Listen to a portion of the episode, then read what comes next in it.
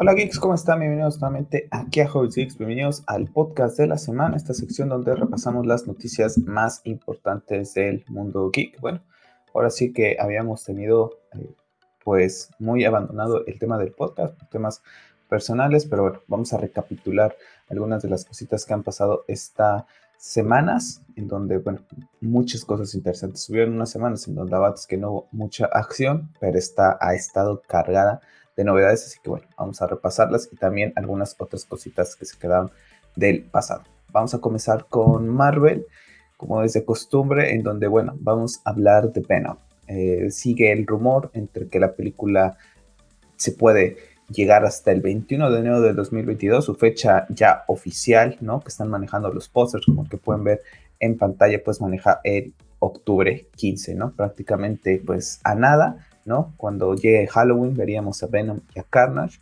Y bueno, pues ahora está el rumor de que podría retrasarse una vez más al 21 de enero del 2022. Está el rumor primero que sí, después que no.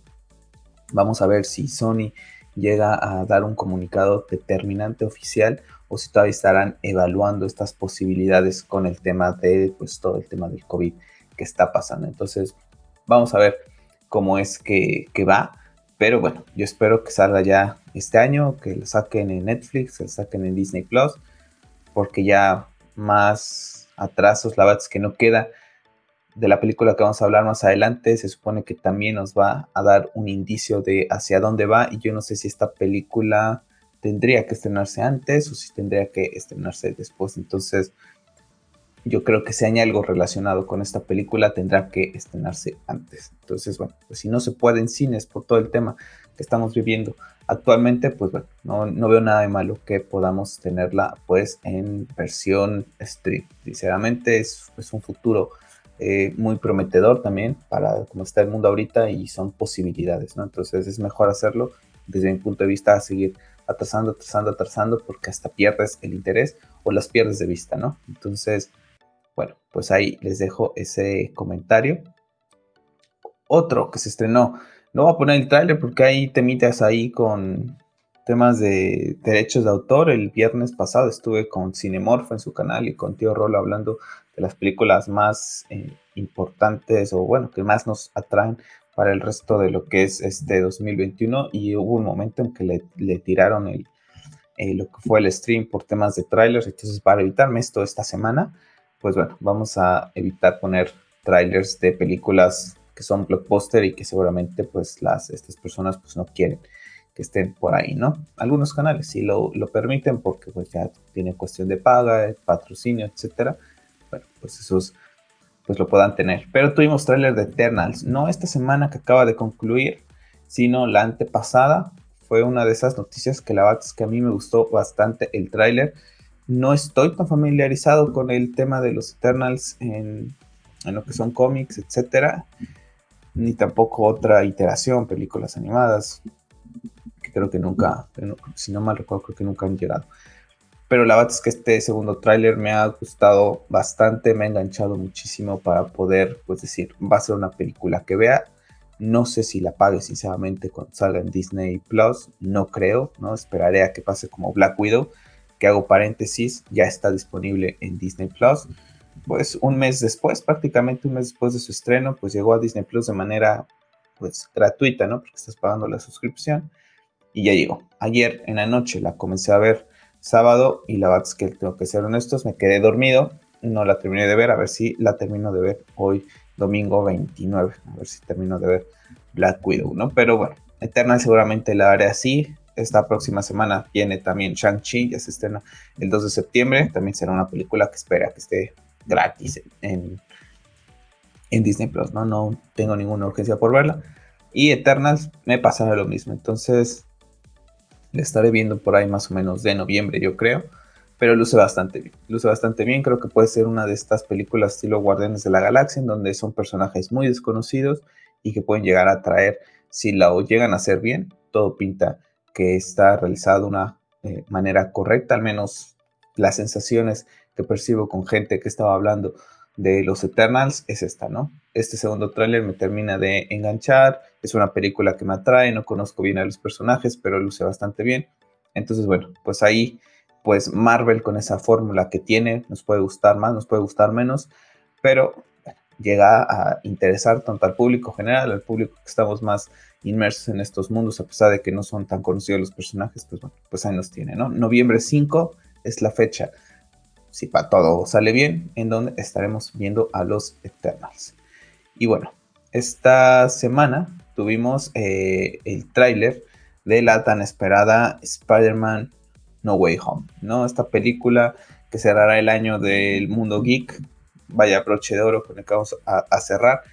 Y bueno, por fin tuvimos este tráiler en donde, bueno, pues vemos las secuelas que dejó Far From Home con Peter, en donde, bueno, está tratando de evitar, quiere más bien eh, hacer que la gente, pues, olvide que él es Spider-Man, ¿no? Y bueno, pues ya trató de algunas cosillas que se le vienen a la mente, no pasaron y bueno, pues decide que Doctor Strange sea la persona que lo tiene que ayudar, muy al estilo de los cómics en los que está basado como One More Day. Y bueno, pues vamos a ver, ¿no? Vamos a ver qué es lo que manejan, teorías, ¿no? De que si puede ser Mephisto como en los cómics o no. Ya eh, Marvel Studios troleó pues, prácticamente a todo el mundo con el tema Mephisto en Wanda. Después ahí hubo rumores de que se iba a aparecer en Loki y tampoco pasó.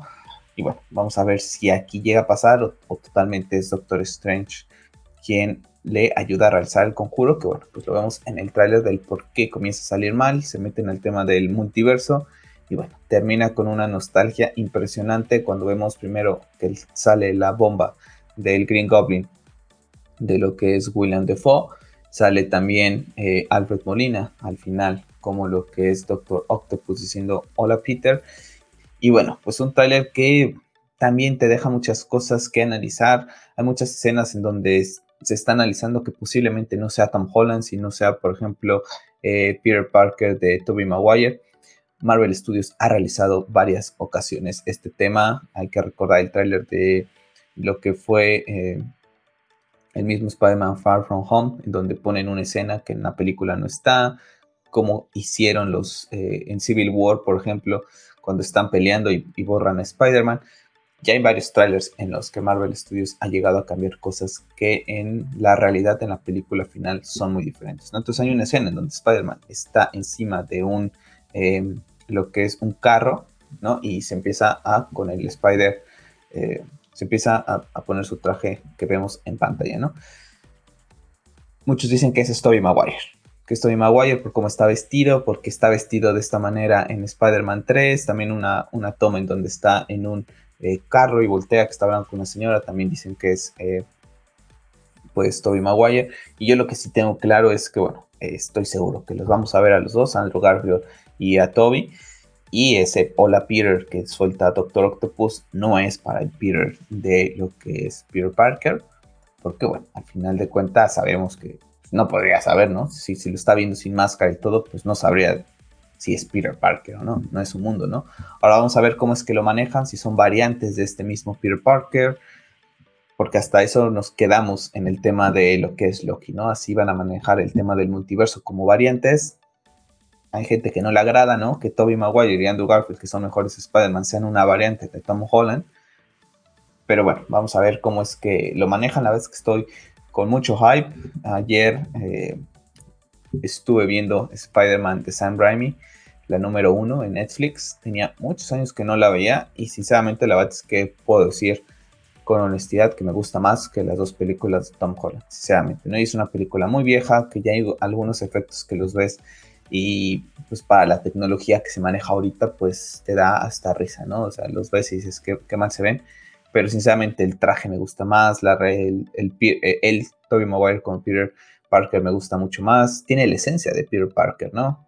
Tiene el tío Ben, por qué hace Spider-Man, un gran poder conlleva una gran responsabilidad, algo que este Spider-Man no tiene y que siempre lo vamos a achacar hasta el día que lo tenga, porque no se puede borrar algo que es la esencia de un personaje y un personaje muy importante como Spider-Man, que espero que a partir de ahora si el rumor es cierto que él quieren que sea el nuevo líder de los Avengers, ya, ya tome ahora sí, eh, pues el volante, ¿no? Del, automóvil y lo dirija él, ¿no? No que siempre está con Iron Man, está Nick Fury, está Doctor Strange, en todas sus películas aparece alguien que le tiene que decir eh, hacia dónde vas, hacia dónde no.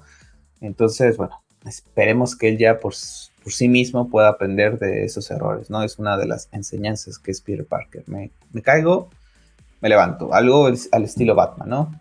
Que solitos ellos pueden llevar un universo completo, pueden tener su propio universo. Entonces, bueno, pues la verdad es muy contento con, con, lo que es esta película, muchísimas ganas. Tuve un debate ahí con los Knights of Justice el día martes, bastante largo acerca de todo lo que envuelve a Spider-Man. Entonces, bueno, pues ahí para quien quiera escuchar un poquito más de, de, mi opinión acerca de esto, lo puede ir a escuchar allá. Entonces, bueno, ver aquí, para no hacer más largo el podcast, porque bastante largo estará, bueno, pues comentarles que esto, ¿no?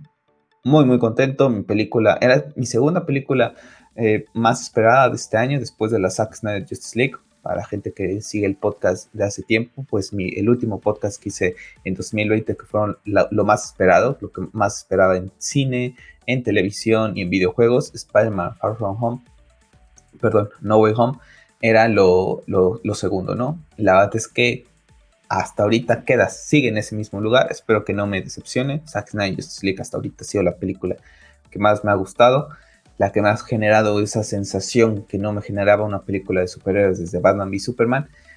Y si bien Spider-Man me le está generando un poco, tampoco llega a ese grado, ¿no? No llega a ese grado, pero sí estoy con mucho hype.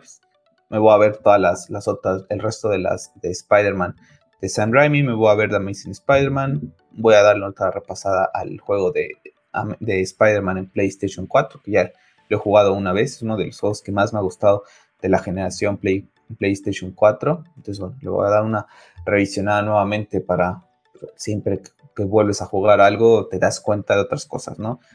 Si bien es un juego que desde el principio es, es fantástico, ¿no? Pero lo voy a tratar de, de jugar y a ver si lo juego con los trajes, que no llegué a jugar tanto con los trajes de, de Toby, de Spider-Man de, Tom Holland y el de Andrew Garfield. Entonces, bueno.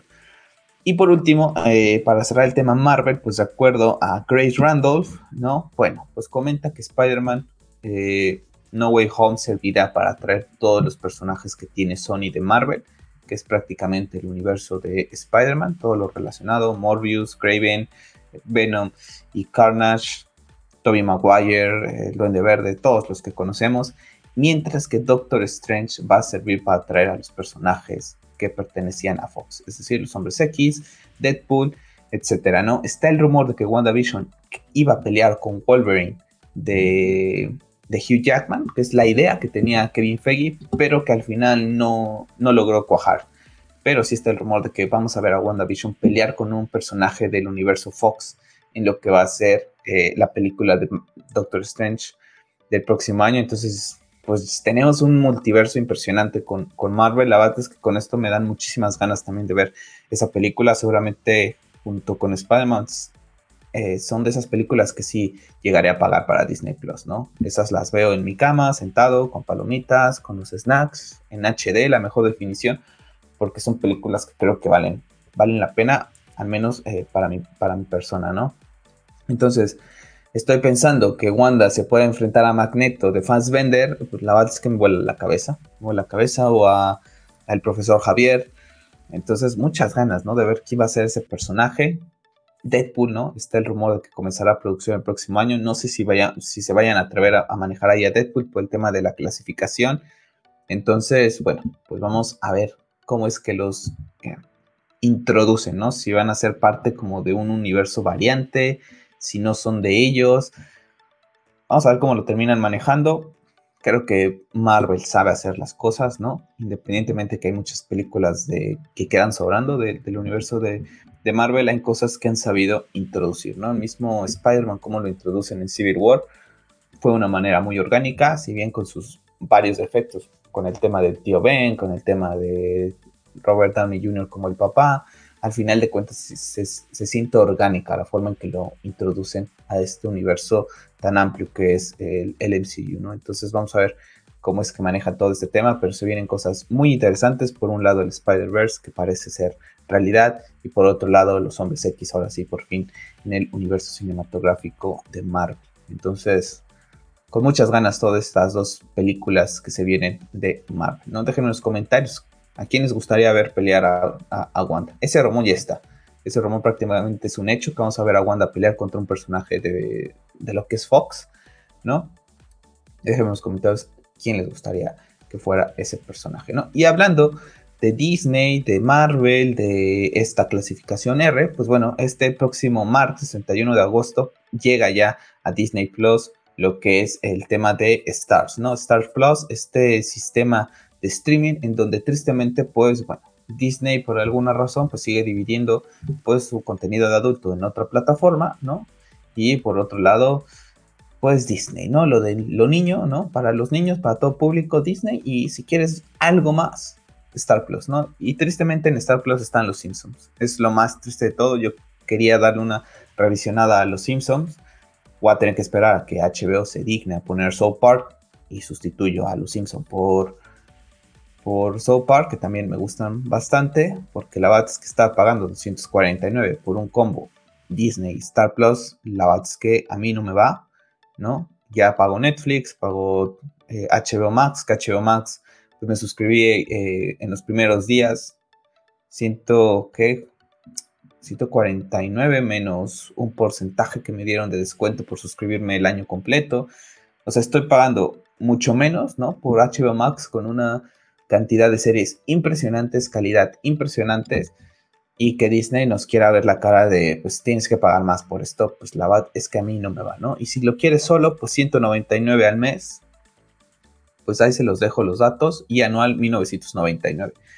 Si no mal recuerdo, HBO Max me salió en 1200 eh, pesos al, al año, y tengo todo. Nada de que me voy acá, no. Puedo ver todo, desde lo más infantil hasta lo adulto, ¿no? Y 1200. Y por Star Plus solo, 1999 se me hace una toma de pelo impresionante, ¿no? Entonces, ahí se los dejo a su consideración. Si vives en otro, en otro país donde nos escuchas, pues bueno, esto es peso mexicano, haz la, conversión en Google con tu moneda y, verás, ¿no? Pero dejarme en los comentarios qué les parece estas decisiones de que pues, no te doy todo de un jalón, ¿no? En fin, tengo en Twitter una lista que les muestro aquí, que la publiqué el día 25 de agosto con todas. Es un hilo con todas las películas que vienen de Netflix. No las vamos a ir repasando una por una porque son larguísimas. Pero para que, bueno, para que vayan, las vean y les encuentren algo, ¿no? Que, que les pueda llamar la atención. La verdad es que Netflix tiene películas interesantes, ¿no? Entonces, bueno, pues ahí se las dejo para que las lleguen a considerar. Son muchas, pero muchísimas. Hay una que se llama eh, Cuidado con, con el perro. Entonces, bueno, se la recomiendo que la vayan a ver, ¿no? Que la vayan a ver. La verdad es que luce bastante, bastante interesante, ¿no? Entonces, está Army of the Tips, de la cual vamos a hablar también ahorita. Entonces, pues, vayan a verlo. Vayan a ver ahí esta, este hilo que les dejo con todas las películas que vienen de Netflix. Bueno, esta semana se llevó a cabo la CinemaCon y bueno, pues tuvimos información acerca de lo que es la, pues, reinicio, lo están llamando, de la película de Matrix, que ya recibirá el título oficial, que bueno, ya se sabía, ya lo, lo habíamos platicado en podcast pasados, será Matrix Resurrection, llegará eh, pues el 22 de diciembre, ¿no? 22 de diciembre, les digo, terminamos el año con películas geeks, ¿no? Matrix, Spider-Man, vaya cierre, ¿no? Vaya nostalgia. Tengo que repasarlas, la verdad es que tengo que repasar eh, lo que es eh, Matrix antes de ver esta, porque tiene años, pero años que no, que no las veo. Recuerdo mucho cuando jugaba un juego en PlayStation 2 con The Matrix, que estaba padrísimo por el tema de cómo realentizaba este tema, me acuerdo que fue como que algo que decías, wow, ¿no? En ese entonces. Entonces, pues vamos a ver cómo es que lo manejan. Un pequeño resumen de lo que manejaron de las personas que pudieron ver el tráiler es que ven a, Neo mirándose en un espejo, viendo una versión más antigua de sí mismo, preguntándose, cuestionándose, descubriendo nuevos poderes también que, lo vamos a, ver manejar. Entonces, bueno, muy contento con, todo este tema. Eh, dicen que sirve de, reboot, ¿no? De reinicio a lo que va a ser la franquicia. Yo creo que así será, ¿no? Ya los, los actores no creo que quieran estar haciendo estas películas que 3, 4 años, pues llegará que Keanu Reeves no sé cuántos años tenga, pero si yo ya tengo la edad que tengo, él ya debe estar llegando entre sus 50 y cachos años. Entonces, pues la verdad es que, que le den un reinicio, que nos puedan contar nuevas historias, quitando todo lo que es Neo. Y vamos a ver, ¿no? La verdad es que interesante, ¿no? No sé, yo creo que dentro de unos días, semanas podemos ya ver estos trailers, ¿no? Hay que recordar que la CinemaCon es esta feria en donde Warner Brothers, Disney, MGM, eh, todas estas grandes casas pues van y le presentan a los cines, ¿no? Eh, la idea era presentarle a los cines pues las películas que tienen en el futuro para que pues, si yo pues, la quiero proyectar, tantas salas, etcétera, ¿no? Es lo, lo que lo que se muestra en esta CinemaCon. Entonces, bueno, pues ahí tenemos Matrix y lo que les comentaba, ¿no? Army of the Thieves, la precuela de Army of the Dead, película de Zack Snyder que llegará a Netflix el 29 de octubre. Bueno, no es una película que ya súper wow, me muero ganas, tengo muchísimas ganas de verla, pero estoy seguro que, que, la veré, ¿no? Vamos a ver una película que no está tan relacionada a los zombies, sino más relacionada a este tema de, pues, robar, ¿no? Robar algo, abrir esa bóveda y bueno, vamos a ver cómo es que continúa esta franquicia, esta nueva IP de lo que es eh, el maestro Zack Snyder. Lo he comentado en podcasts pasados, en Twitter, es la IP de Zack que menos me llama mucho la atención porque no soy muy adepto a lo que son los zombies. Si bien esta no los vamos a ver, como les digo, no es una franquicia que diga, wow, me, me muero por verla, ¿no? Pero bueno, ahí está, seguramente la veré. Hay que recordar, Zack no dirige esta película. Zack está exclusivamente como director ejecutivo, ¿no? Hay que recordárselo a los haters, porque seguramente si no les gusta van a estar criticando a Zack y Zack no tiene absolutamente nada que ver. Está de productor ejecutivo y ya está. Entonces, bueno, pues ahí tenemos una película más que llegará a Netflix, que está en la lista que les comentaba en ese hilo. Bueno, una sorpresa que la Bats que no me esperaba esta semana fue que The Lion King va a tener una precuela. Va a tener una precuela en donde, bueno, vamos a ver esa relación, cómo es que se rompe esa relación Mufasa-Scar, en donde nos dicen que Kevin Harrison eh, será eh, Scar y Aaron Pierre dará voz a Mufasa, ¿no? Ya no será pues el mítico Earl Jones, que hubiera estado bastante cool, y Scar que lo hubiera hecho Jeremy Irons, también hubiera estado bastante cool, lo pierden, ya de eso entrada mal, y para mí mal porque, bueno, el Rey León, sinceramente, lo que ha sido después del Rey León original, pues ha sido muy X, ¿no?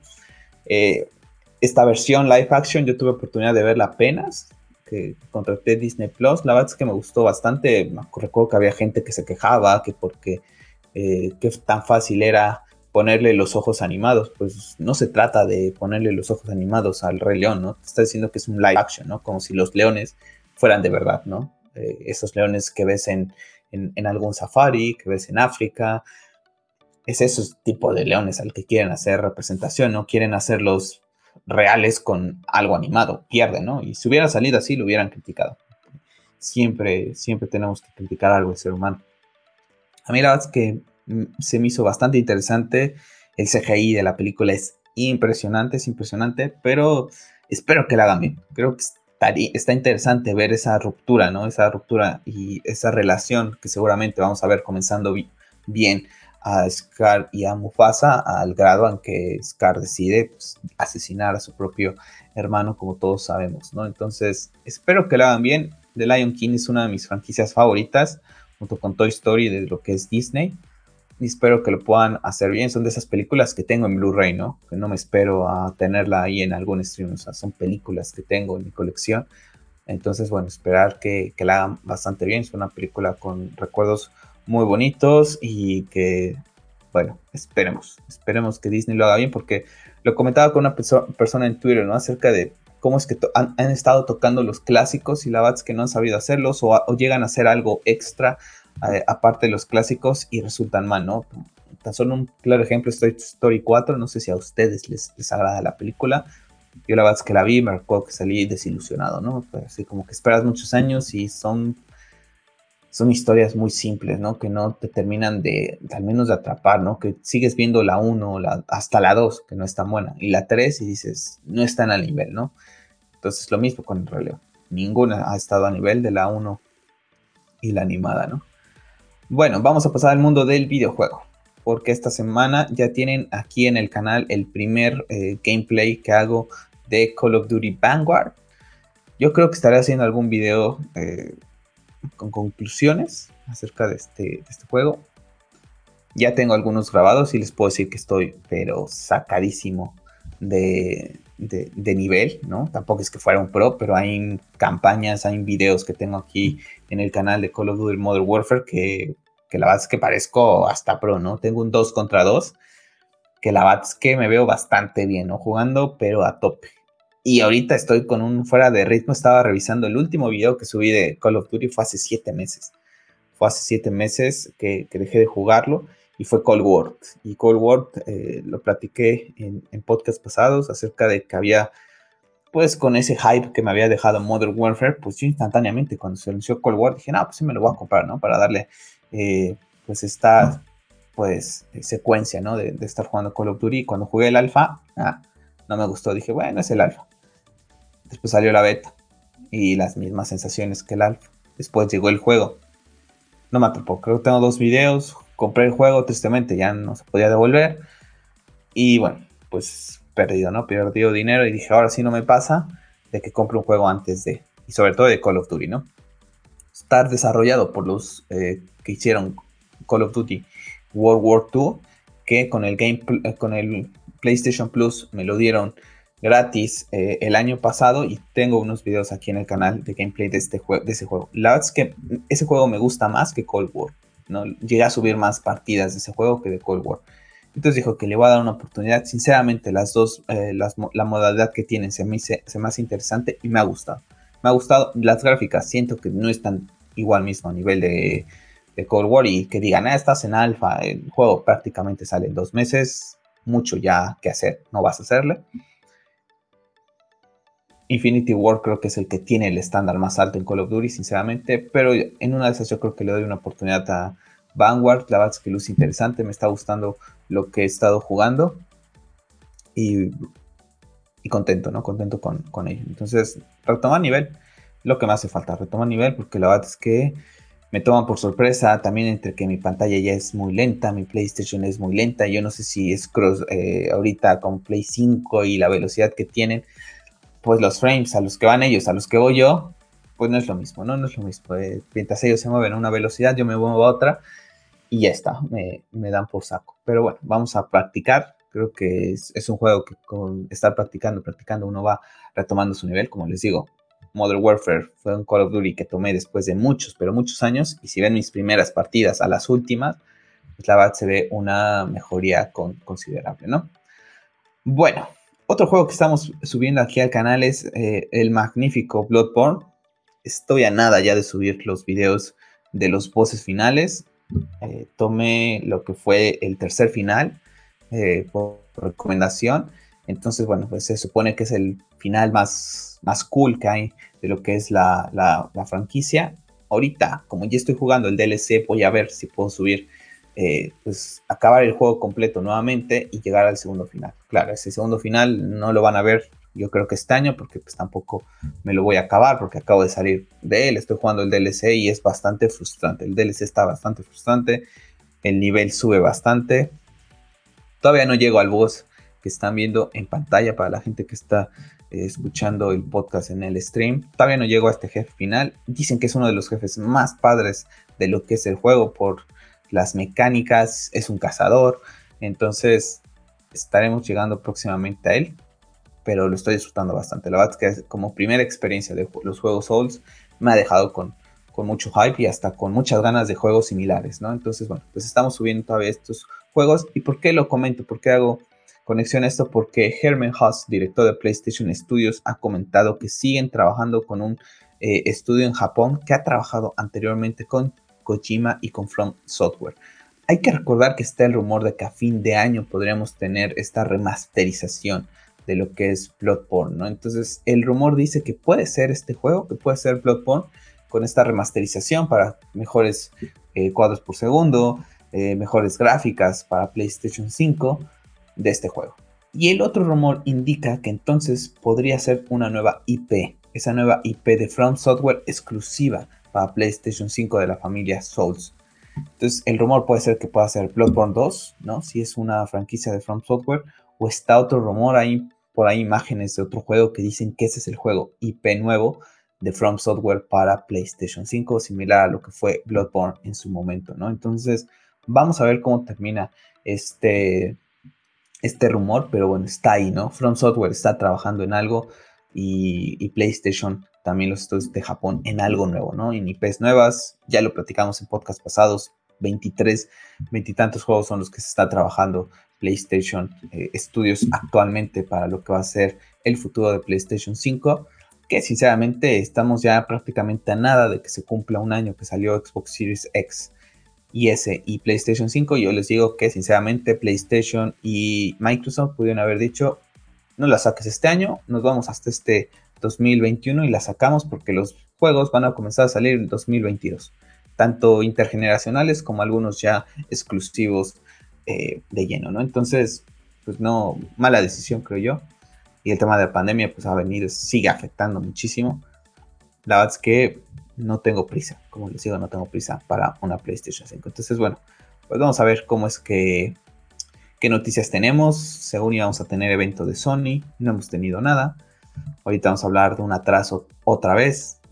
Que bueno, pues si lo anunciaron en la Gamescom, no creo que ya tengamos algún evento de Sony ahorita, ¿no?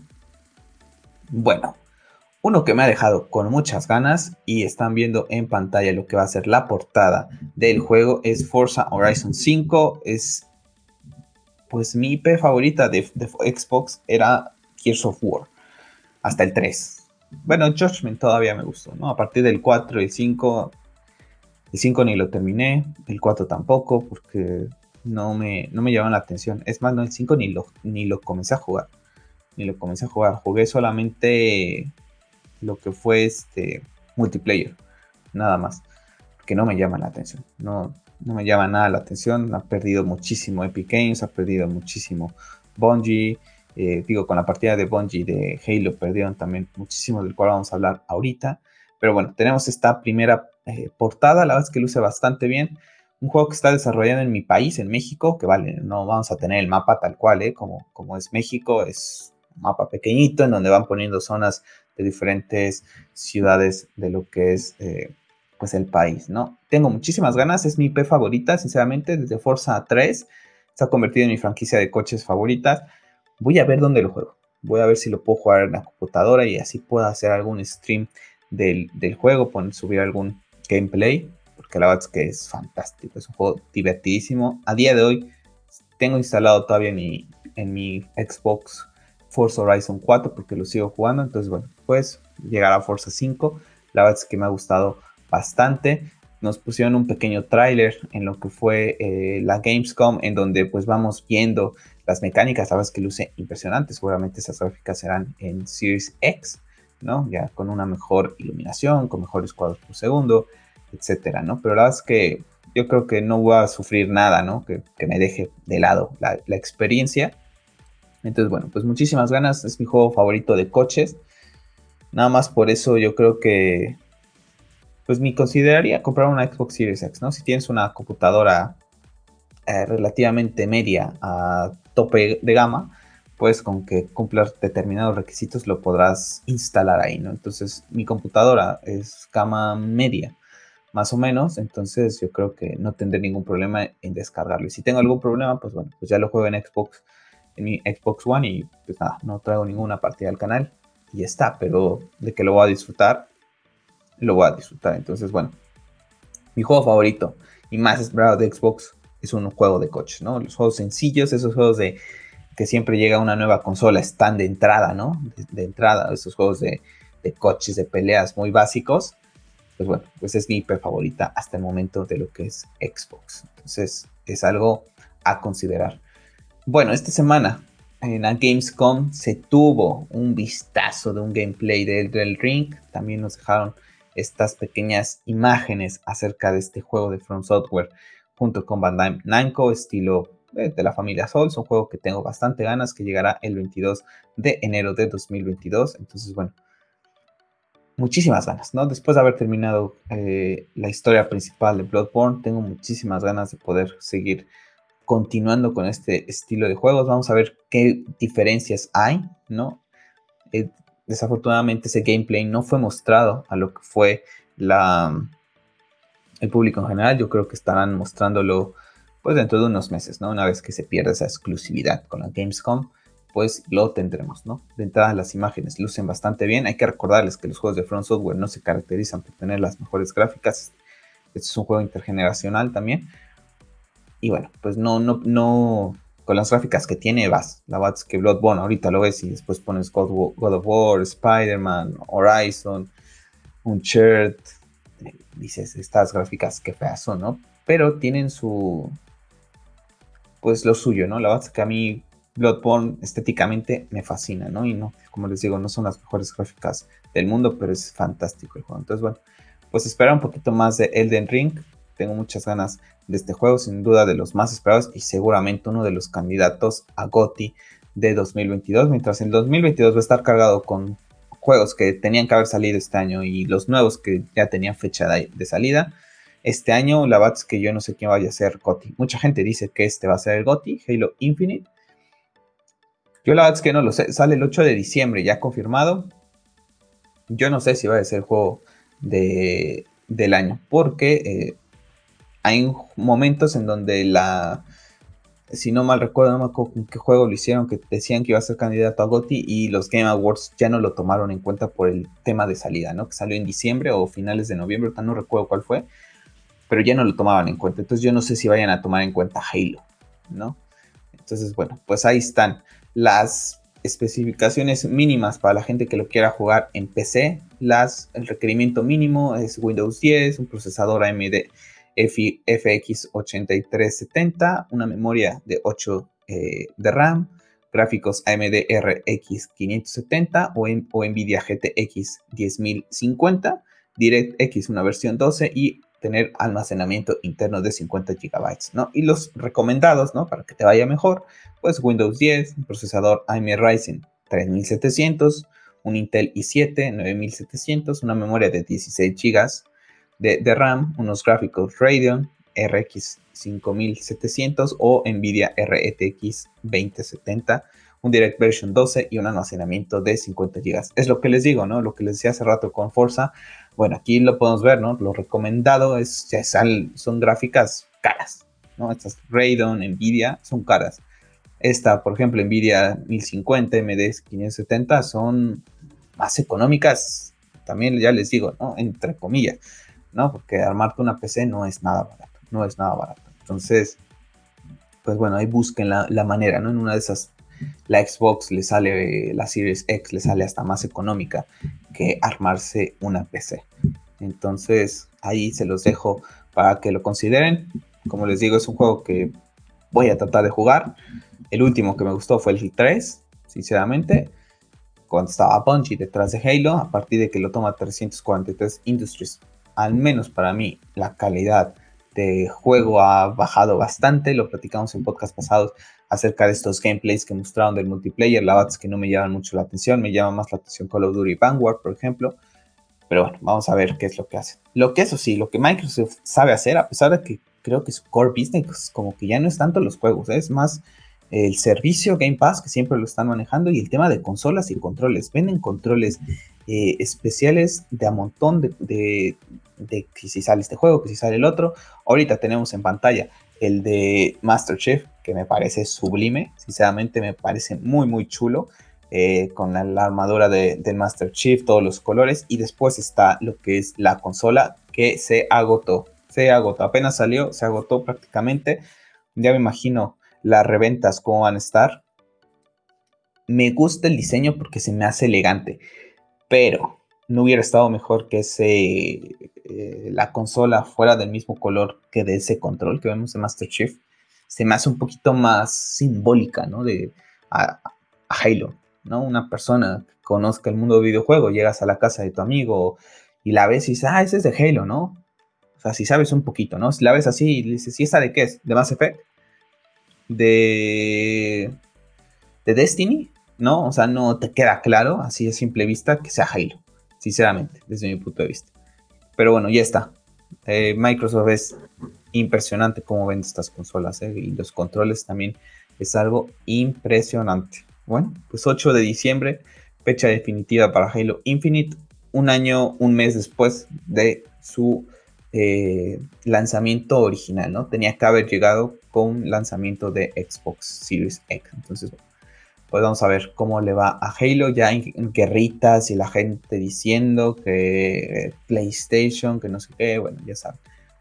Ya saben esas guerras innecesarias.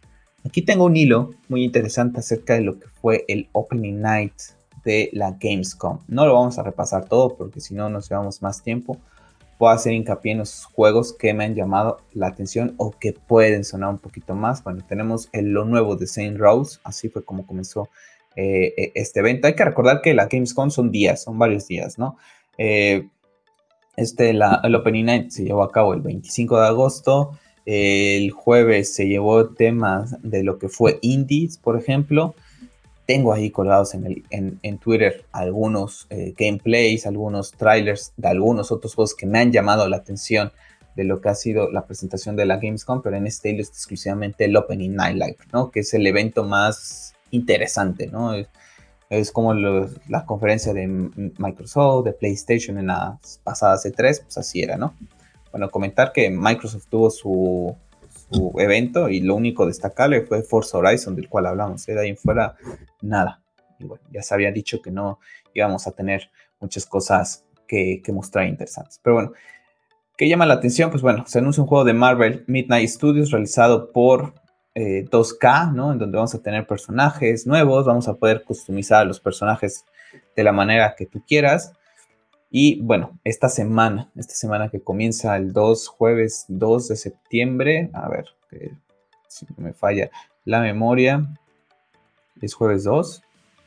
Aguante, sí, jueves 2 tenemos gameplay, ¿no? Yo no sé por qué no. Oye, si estás en un Opening Night Live, está mucha gente del mundo del videojuego ahí, pues muéstralo muestra el tráiler y muestra ya lo que es eh, más acerca de esto. Pero bueno, tuvimos algo de ahí de Halo, ¿no? En donde, bueno, tuvimos lo del control, eh, se confirma lo de, la llegada. Este era un juego que yo quería que llegara este año, el de las tortugas ninja, que va a llegar a, Steam, a Nintendo. Bueno, tuvimos un pequeño gameplay en donde nos muestran a un personaje nuevo jugable, que es April O'Neil, para los que son más o menos de mi rodada de edad o más viejos y crecimos con Super Nintendo, eh, pues bueno, estos juegos nos traen muchísima nostalgia. Yo la verdad es que era de esos juegos que esperaba para este año. Desafortunadamente se va a 2022 y no han dicho absolutamente Q1, Q2, nada, nada. 2022 y ya está. Entonces vamos a ver cómo es que lo van manejando. Y bueno, para un juego que me llamó muchísimo la atención es este que ven en pantalla que se llama Doki B. La verdad es que me recordó entre Splatoon y Sunset Overdrive, como ese estilo, la música que estaba acompañando el tráiler. La verdad es que luce fantástico, divertido. Eh, se lo recomiendo que vean el tráiler. La música que acompaña está bastante interesante.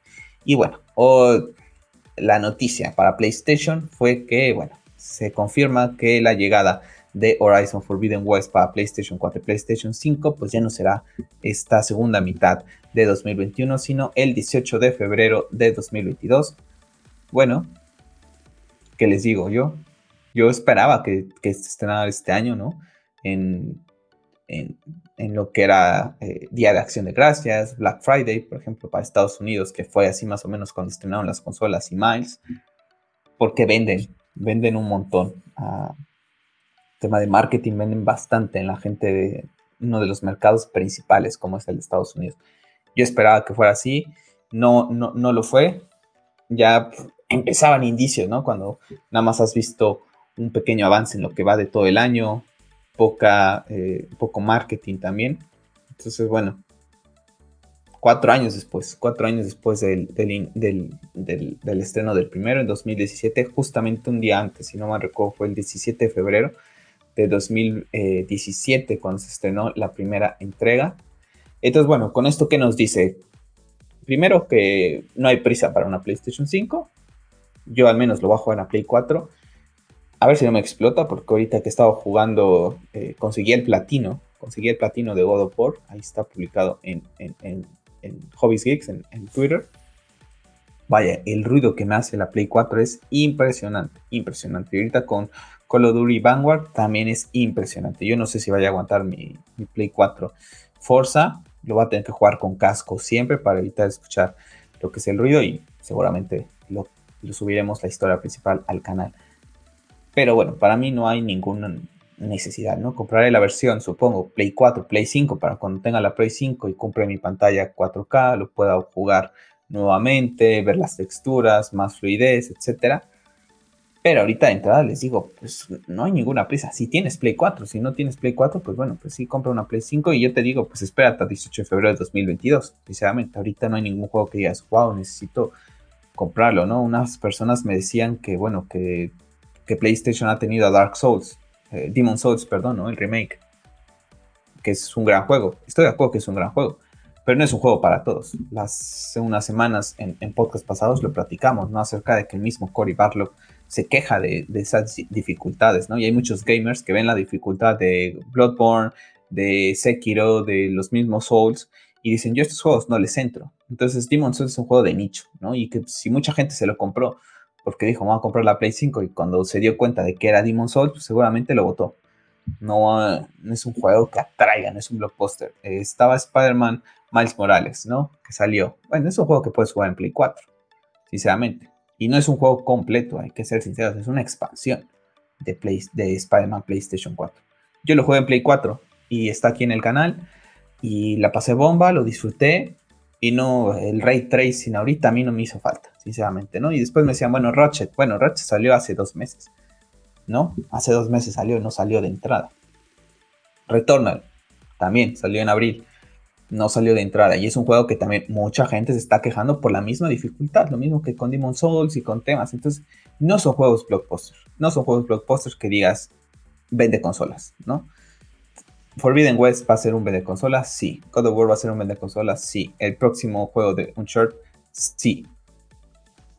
Los, los, otros que les estoy diciendo son juegos que son buenos, seguramente, y, seguramente jugaré Demon Souls cuando tenga mi Play 5, Rochester Class seguramente también lo, lo jugaré, pero no son juegos vende consolas como estos que se vienen en camino y con, como mucha gente está esperando estos grandes juegos para comprar una Play 5. Entonces, bueno, pues otro atraso más.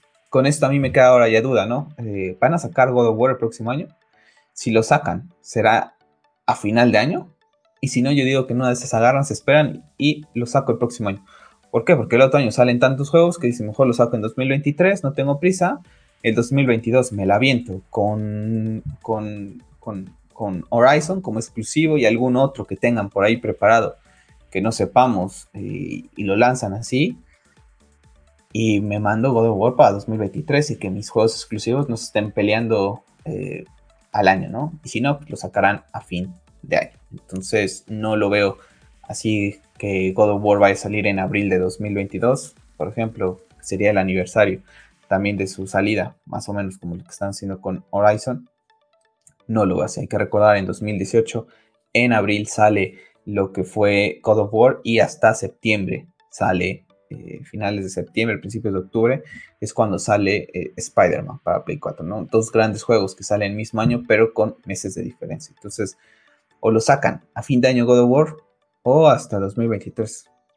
Vamos a ver, muy calladito está el tema de God of prácticamente sin noticias, sin nada, y bueno, pues es de esperarse, ¿no? Si no tenemos noticias de For Forza, de Forbidden West, pues bueno, pues de ese menos. Bueno, ahí cerramos el tema del mundo del videojuego. Les recuerdo que hay muchos, eh, está el hilo completo de la Gamescom y está también pues algunos otros trailers que se fueron anunciando como el de Metroid, algún juego indie por ahí anunciado estilo Souls que, que puse. Entonces bueno, pues hay muchas cosas más ahí en el, en lo que es Twitter, ¿no? Si no, nos llevamos hablando de la Gamescom todo el podcast. Vamos a pasar a Star Wars. Porque bueno, no la voy a poner porque no quiero que me vayan a tumbar el, el video. Porque son filtraciones y ya vemos cómo está ahorita el tema de los derechos de autor. Pero está filtrada ya una imagen de Darth Vader o Anakin Skywalker en estas cabinas de recuperación para la serie de Obi-Wan Kenobi una imagen muy similar eh, para que se hagan de cuenta, para que se lo imaginen a Luke Skywalker en lo que es el episodio 5, cuando después de que llega al sistema Hot en esas cápsulas, pero póngale el cuerpo de Anakin Skywalker del episodio 3, ¿vale? Prácticamente esa es la imagen, mejor descripción no se les podía dar. Pero bueno, esa es la imagen que aparece en pantalla. Hay que recordar que vamos a ver a Darth Vader interpretado por Hayden Christensen en la serie de Obi-Wan yo supongo que vamos a verle dando casa a algunos Jedi. Y bueno, no creo, espero que no haga ningún contacto con Obi-Wan por todo el tema canon de lo que es la, el episodio 4, ¿no? Pero bueno, tenemos ahí más novedades acerca de esta serie tan esperada de creo que es la más esperada de todos los fanáticos de Star Wars, sin duda alguna. Yo creo que ni de Mandalorian, a pesar de que ya tiene dos temporadas y que vamos a ver a Grogu y a Luke y bla, bla, bla, no creo que vaya a generar el hype que tiene Obi-Wan, ¿no? La verdad es que en redes sociales así lo percibo yo. Iwan McGregor tiene una fanbase impresionante por Obi-Wan. A mí en lo particular es mi personaje favorito, Obi-Wan Kenobi, desde antes de que Iwan McGregor fuera Obi-Wan.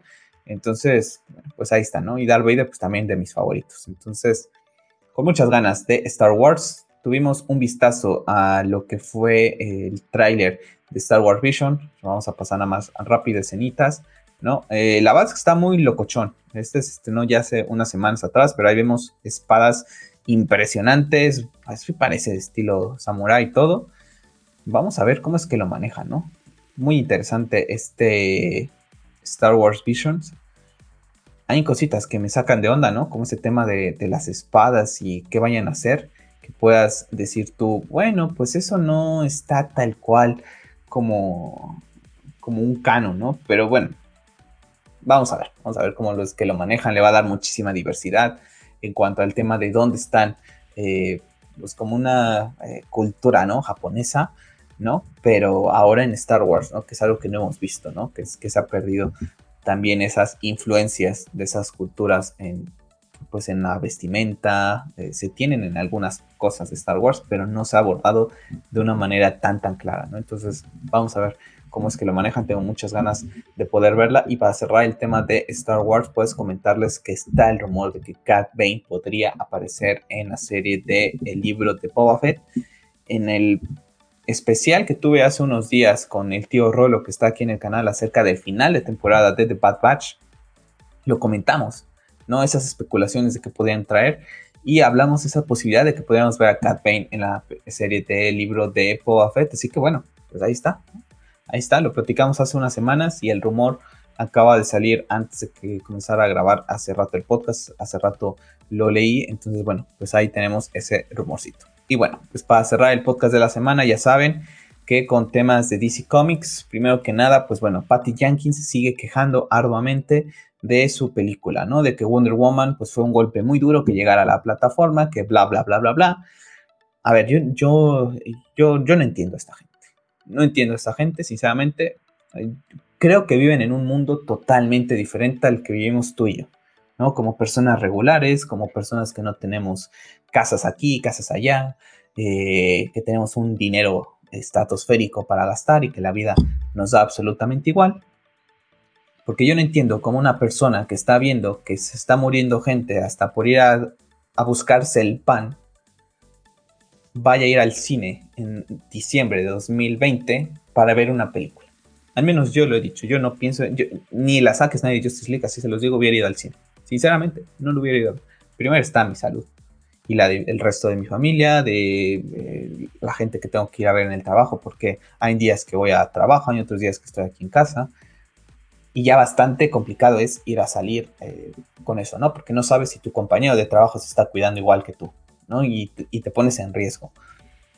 Entonces yo no sé en qué mundo vive Patty Jenkins y muchos otros directores a los que he criticado en lo que es eh, el podcast con esta situación. Yo no sé qué espera la mejor decisión ahorita es HBO Max, Disney Plus, Netflix, el partner que tengas. Y si la gente lo quiere ir a ver y se quiere poner en riesgo, que vaya. Ahora, tu película, Patty Jenkins, sinceramente, aunque sé que nunca lo vas a escuchar, pero sinceramente es mala. Es mala. Aquí, en China, en HBO Max, en Disney Plus, en donde sea. La película es mala. La película nos dejaste un estándar aquí así con 2017 y en vez de avanzarla, retrocediste muchísimos escalas. Entonces, la película, y esa es también la sensación que tengo en Twitter con muchos comentarios que vi al respecto de esto, es, Patty Yankees, tu película es mala en donde sea. No, no le hubiera salvado absolutamente nada. Eh, la gente hubiera comenzado a hablar, oye, vale la pena poner en riesgo mi vida para ir a ver Wonder Woman. Mucha gente lo ha hecho, ni la vayas a ver. Vela en HBO Max. La película es mala. Yo ahorita en HBO Max, que salió en finales de julio, ni la he visto La verdad es que ni ganas me Prefiero ver 2017 una, una y otra vez a perder el tiempo con Wonder Woman 84, la verdad. Lo que debe estar haciendo Patty Yankees es ponerse a trabajar en un guion correcto, dejar de estar involucrando a Jeff Jones que en temas de películas no va, no va, que se dedique también a cómics y eso también bastante desilusionado con los tres Jokers, cómo lo manejaron y tanta especulación y todo. Eh, Scott Snyder ahorita le da una y dos vueltas en temas de cómics, en temas relacionados a la mitología de Batman, sinceramente. Entonces, bueno, pues ahí, yo no sé, yo no sé, que, se vaya a buscar otra, eh, un guion que diga una película que, valga la pena ir a ver así. Wonder Woman 84 no vale la pena, hay CGI muy regular son, eh, no hay ninguna batalla que digas, wow, la tengo que ver en pantalla grande, o no, o sea, es una película de regular a mala, sinceramente, ¿no? Tiene escenas buenas, bonitas, de reflexión, pero en general ya cuando terminas de procesar dices, es una película que no dan ganas de verla. Entonces, bueno, pues ahí está, Patty Yankees. Una película que se estrena el próximo año es The Flash, ¿no? Y bueno, de acuerdo a su, a su, a las personas involucradas, en este caso el cinematógrafo, las personas involucradas del cinematógrafo de, de, Flash, pues comenta que necesitamos hacer grandes películas, grandes películas que pasen con, en el mundo de los superhéroes, ¿no? Bueno, pues yo espero que así sea, ¿no? Que la película que hagan de Flash en verdad sea grande, que rompan ese paradigma de las películas de son tan tal, tienen que seguir este tono, este mismo tono, este mismo tono. Creo que el claro ejemplo, aunque mucha gente lo va a decir, es Zack Snyder. Zack Snyder es un claro ejemplo de películas de superhéroes que se pueden hacer y representar de una manera totalmente diferente, ¿no? Lo vimos en Man of Steel, en donde cuestionó la existencia de una persona así, lo dice Perry White, ¿no? Imagínate cómo reaccionarían las personas de este planeta si ahorita aparece un alienígena de este calibre. Pónganselo a pensar ahorita, ¿qué pasaría? ¿Qué pasaría con la, Iglesia Católica primero y su Dios? Bye. ¿Qué pasaría con esos también de golpes de pecho? Que solamente existe eso y que no aceptan vida extraterrestre, que somos los únicos seres en el espacio. Imagínense cómo reaccionaría esa gente ahorita. Cuestionamientos que te pone Perry White te pone a un Superman novato que comete errores, nada de sonrisas ni toda alegría, no. Le marca hasta su mamá, así como lo haces tú, como lo hago yo, cuando te sientes mal, ¿no? Telefonazo. Rompes paradigmas. Después en BBS, mucha gente, no, es que no me gusta porque casi no hay acción. Una película también con temas políticos, psicológicos. Vemos un Batman totalmente eh, en una depresión impresionante y van jugando con eso, ¿no? Y hay mucha gente a la que eso no le gusta, ¿no? Que, quieren ver pura acción, etcétera. Espero que The Flash lo sea. No sé si lo logran porque es mucha inclusión de muchos personajes para una película en solitario de The Flash. Supergirl, dos Batman, Iris, el mismo Flash, el Flash villano que vaya a ser Reverse Flash o Flash Oscuro, como le vayan a llamar, que platicamos hace unas semanas en el podcast de que podría ser una versión eh, mala, oscura de Barry Allen ya tienes muchos personajes, pero espero que lo hagan bien. Es una de las dos películas de DC que más espero. Entonces, bueno, vamos a ver qué tal lo hacen. Y es el ejemplo, sinceramente, saca. te guste, no te guste, te duela, no te duela. Pues hay cosillas que, se hicieron diferentes ahí, ¿no? El mismo Christopher Nolan eh, con el Batman, ¿no? Mandarlo a un Batman muy real, pues lo saca totalmente del contexto del, del cómic, ¿no? Es un Batman totalmente diferente y también por eso la, una de las mejores trilogías, eh, para mucha gente la mejor trilogía del mundo de superhéroe, la de Christopher Nolan con Batman, eh, The Dark Knight Trilogy. Entonces, bueno, esperemos que sea algo así, algo que digas, wow, no lo había visto, ¿no? Y que va a cargar con el peso de que ya habremos visto dos películas de multiverso, eh, como Flash, digo, como Spider-Man y como Doctor Strange para cuando llegue de Flash. Entonces, interesante va ver cómo se posiciona en ese, en ese apartado. Bueno, esta semana, como les decía, con todo el tema de la, eh, de la CinemaCon, bueno, pues se mostró un pequeño tráiler con algunas pequeñas escenas adicionales con The Batman y eh, un detrás de cámaras. Un detrás de cámaras en donde, bueno, eh, de acuerdo a la gente que estuvo ahí y que pudo, pues, comentar eh, lo que vieron, pues comentan que en palabras textuales dice Pattinson que por alguna razón este Batman, eh, que Batman siempre ha sido uno de los personajes más importantes del siglo XX, del siglo XXI también, y que bueno, eh, vemos cómo es que se quita lo que es nuevamente la máscara y dice eh, Robert Pattinson que es un Batman totalmente diferente, radicalmente diferente a sus predecesores, es decir, Affleck, es decir, Keaton, es decir, Bale, ¿no? Todos estos live action, Adam West, y bueno, eh, vamos a ver si, si, tiene razón, ahorita vamos a hablar un poquito más acerca de esto. Y bueno, eh, comenta que están enfocados en el caño 1 de Frank Miller, eh, ha servido de inspiración. No es una réplica de año 1, pero ha tomado inspiración de lo que es eh, año 1, ¿no? Zack Snyder para Batman y Superman tomó referencias de The Dark Knight Returns de Frank Miller, ¿no? Christopher Nolan para The Dark Knight, por ejemplo, también tomó eh, cosillas de The Long Halloween. Para Batman Begins tomó cositas de año 1. Entonces, son de estos cómics mitológicos de Batman que los, los, los directores toman inspiración, ¿no? Se dice que en este tráiler nuevamente se ve a Batman golpeando a matones, explosiones, caos, el batimóvil eh, circulando con llamas en el escape. Y bueno, eh, pues Robert Pattinson también comenta que las peleas de Batman se sienten muy personales, ¿no? Todavía está trabajando con esa furia, con esa incertidumbre, impotencia, diría yo, ¿no? De todo ese dolor que lleva guardado. Entonces, bueno, vamos a ver cómo es que lo manejan. Sinceramente tengo muchísimas ganas porque creo que pueden hacer un universo impresionante. No sé si lo comenté en Twitter o en algún podcast. Quiero que esta este universo de Batman sea individual. Que no exista Superman, que no exista Wonder Woman, que no exista nadie. Y si van a existir, que existan dentro de unos años. Ah, ahorita que se enfoquen en, esto, que lo veamos cómo trabaja, después cómo recluta a Robin, después cómo recluta a Batgirl, y poder ir haciendo un universo individualmente de Batman, así como lo que tengo pensado que Sony podría hacer con Spider-Man en el universo de Sony, algo muy similar, ¿no? Que, pudieran hacer esto, ¿no? Que pudiera vivir Batman y el famoso DCU eh, en otro lado. Entonces, espero que sea así, que podamos abordar un poquito más en lo que es la psicología del personaje. Y bueno, hace unas, eh, el día de ayer, ¿no? Salió el rumor de que, bueno, pues la película tiene una duración de tres horas, ¿no? Que ya está haciendo screens para determinada gente, ¿no? Warner Brothers, y que la película tiene una duración de tres horas. Ya les digo yo que si el mundo el próximo año, en marzo, que es cuando se estrena la película, el mundo está mejor con el tema de COVID, esas tres horas, olvídenlas, ¿no? Eh, lo comentaba hace rato en Twitter, una persona me decía que no, que, que, no ve, eh, es, que es muy especulatorio pensar lo de eh, que por las horas, ¿no? Vaya a decidirse Warner Brothers. Lo hizo. Batman y Superman recortó por eso. Justice League la quiso la recortó y dijo dos horas.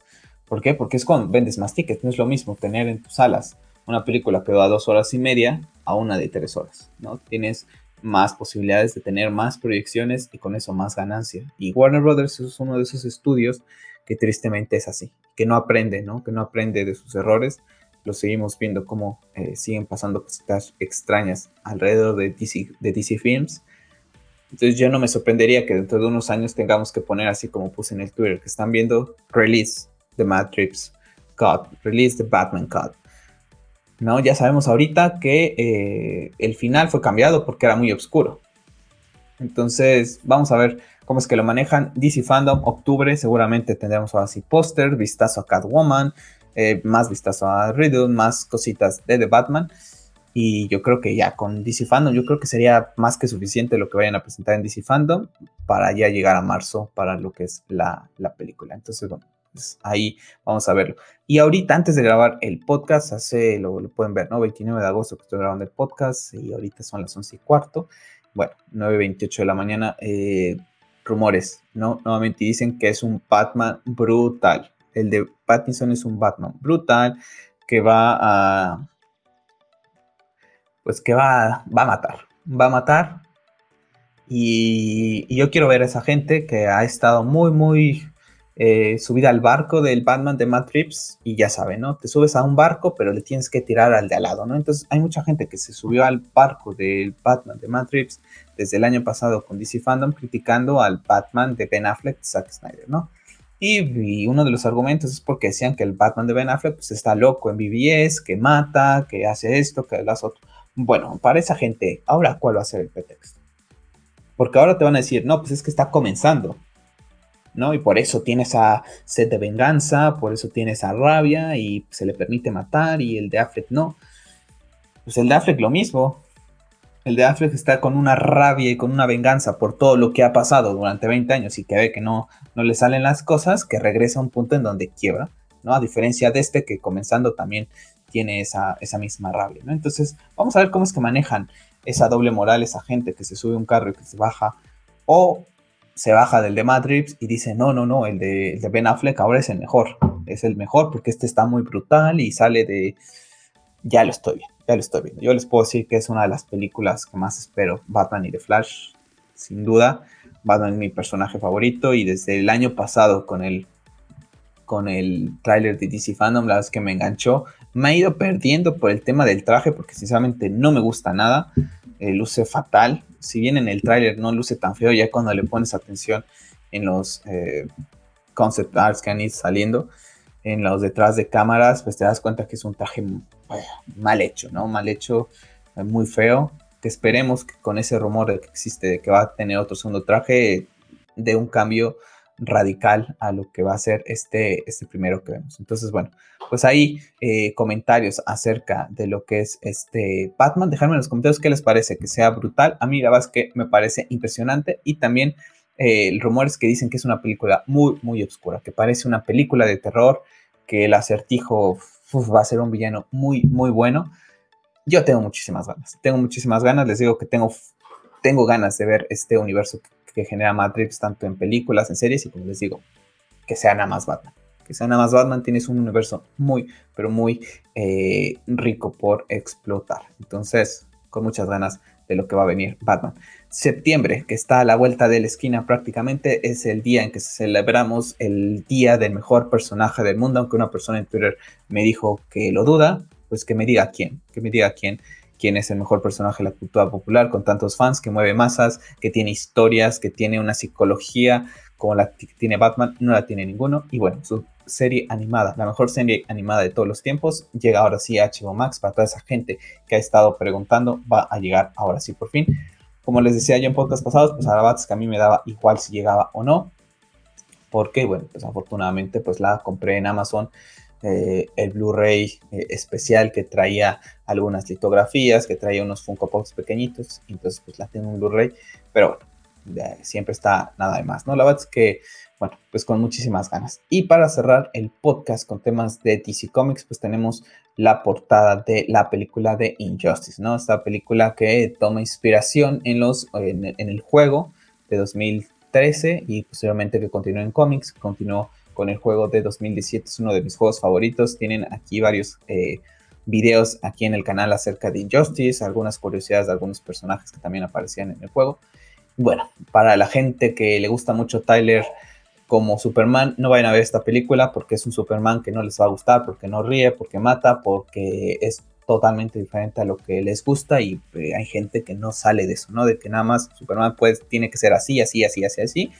Y en este vasto universo, multiverso de DC Comics, no se permite que Superman sea eh, diferente, ¿no? Entonces, bueno, pues con esto vamos a cerrar el podcast de la semana y nada más comentarles. Tuve oportunidad de ver la película en la semana de The Witcher eh, The Nightmare of the Wall, en donde vemos eh, precuela, sirve de precuela a, lo que es pues, toda la historia de Gerald Rivia, en donde el personaje principal es Besemir y que es su maestro. Es maestro, lo vemos en The Witcher, ya viejito, ahorita que estoy jugando The Witcher 3, pues está ahí eh, Bemiser, Besemir, perdón, eh, ya pues ya un viejito, ¿no? Un anciano.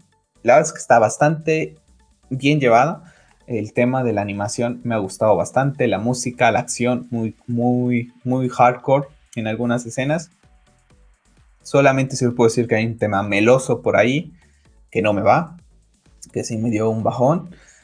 Pero de ahí en fuera la película la verdad es que está bastante bien. Esperemos ver un poquito más del personaje, ya sea, pues yo creo que hasta en una serie animada, así con esta animación la podrían hacer muy al estilo Castlevania, cuatro o seis capítulos por temporada, ocho y que te cuenten esa historia, ¿no? Y hay un y no les voy a decir el final, pero eh, el final yo dije, lo pensé y pasó. Pasó algo que, pasa al final. Dije, ok, ok. Entonces, pues cosas interesantes con este tema de lo que es, eh, pues, The Witcher, ¿no? Una franquicia que tiene mucho que explorar pues Netflix en su totalidad. Entonces, bueno, pues aquí vamos a cerrar el podcast, ¿no? Estuvimos prácticamente todo el mes de agosto sin podcast, entonces, bueno, aquí pues tratamos de resumir estas dos últimas semanas y esta semana que estuvo bastante, bastante densa. Les recuerdo que pueden seguirme en Twitter en arroba hobbiesgeeks para más eh, contenido de, la cultura popular. Les recuerdo que voy a estar subiendo temas de Call of Duty, eh, Bloodborne, eh, también de lo que es Ender Lilies. Y bueno, ya ahorita en septiembre se vendrá Kena Bridge of Spirits como juego nuevo aquí al canal, que seguramente pues no creo que dure mucho, pesa 17 gigas en lo que es PlayStation 5. Entonces no creo que sea un juego tan largo, pero bueno, tengo muchísimas ganas de, él. Entonces, bueno, no se les olvide también que el podcast lo pueden escuchar en diferentes plataformas, como lo es Spotify, eh, Apple Podcast, Google Podcast, siempre todos los links se los dejo en la caja de descripción. Ya saben, suscribirse al canal, regalarnos un like para que nos ayude a llegar a más gente y eh, en Twitter me encuentran como arroba hobbiesgeeks para debatir cualquier tema de la cultura popular. Así que bueno chicos, yo me despido, soy Carlos, recuerden, sigan siendo geeks, hasta la próxima.